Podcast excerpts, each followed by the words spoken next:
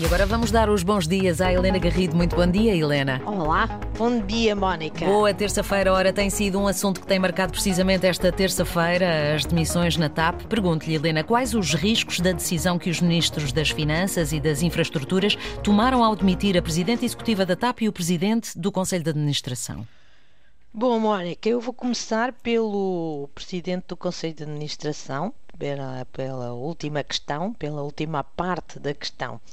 É, é, eu penso que no caso do Presidente do Conselho de Administração o risco é praticamente nulo. Manuel Beja nunca se fez ouvir em todo este processo e só se fez ouvir agora, pela primeira vez, ontem, com um comunicado na rede social LinkedIn, responsabilizando basicamente, e bem, e bem, os advogados, porque de facto é, são uma das partes que ainda não percebemos que custo é que vão ter, mas é, é, é causa a maior das perplexidades, até porque também eles ainda não falaram, uhum. como é que sociedades de advogados de nome tão de renome como a Moraes Leitão e a SRS Legal uh, cometem um erro como aquele que agora é identificado pela Inspeção Geral de, de Finanças e isso não se compreende.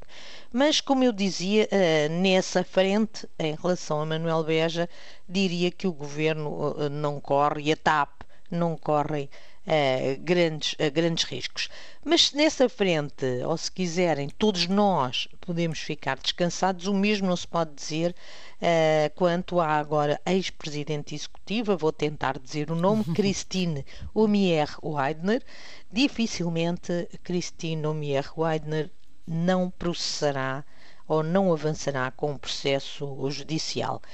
No exercício do contraditório já o disse de alguma forma porque uh, diz logo que se reserva o direito de atuar uh, legalmente, porque foi a única das envolvidas que não foi ouvida presencialmente. Uhum. Aqui está uma questão incompreensível, uhum. porque é que a Inspeção Geral de Finanças não ouviu presencialmente, ouviu o secretário de Estado uh, de, de, Pedro Nuno Santos, ouviu o Sherman, não ouviu a Presidente Executiva presencialmente a Presidente Executiva da, da, da TAP e, eh, no contraditório, quando dá conta disso, eh, alerta já que eh, se reserva o direito de avançar com a intervenção legal que entender.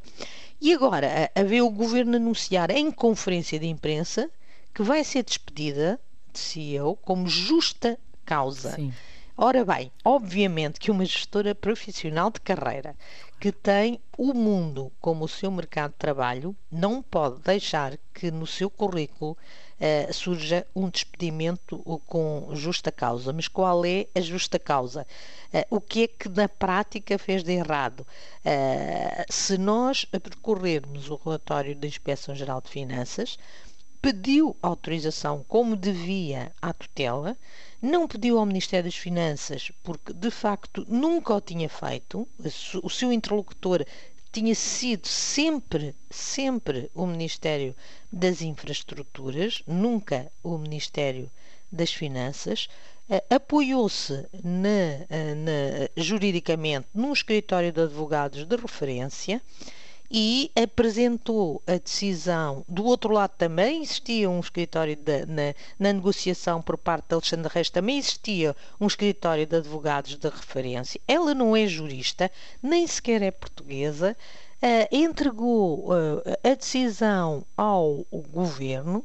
Uh, o governo também não teve dúvidas quanto à legalidade da, da, da decisão e deu, o, o deu autorizou-a a, a tomar a decisão que tomou a pagar, a, a pagar a indenização. De facto, não se percebe onde é que está aqui ou como é que se pode usar aqui a, justa causa. Vamos esperar. Há com certeza advogados que, que, que, que apoiaram o governo nesta decisão e avaliaram os riscos que o governo corre.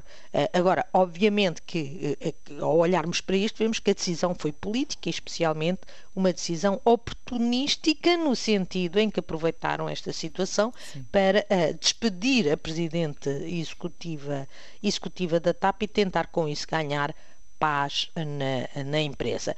Agora, a ex-CEO da TAP não tem nada a perder, não precisa de agradar à elite portuguesa para ter emprego e por isso tem margem e liberdade para processar, para avançar com processos judiciais, já que a, a, a IGF o que faz é uma interpretação jurídica, quem decide uh, o que é que é a lei são os tribunais e, a TAP a pode acabar por, uh, com esta decisão, uh, desvalorizar num processo de privatização que está, que está a viver. Porque, uhum.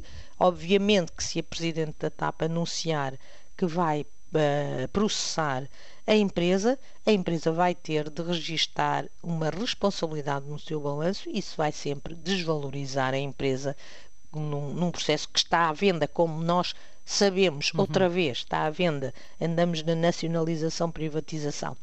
O governo uh, quis, de facto, atirar as responsabilidades de tudo para a TAP e essa sua desresponsabilização, Mónica, vai uh, sair-nos caro. Ou seja, a TAP ainda nos vai sair mais caro, uhum. ainda há uma fatura a pagar, agora por esta decisão do Ministro das Finanças e do Ministro das uh, infraestruturas. Ora, este é um assunto que ainda vai fazer correr muita vai, tinta um, e, na, no nosso caso, muita voz.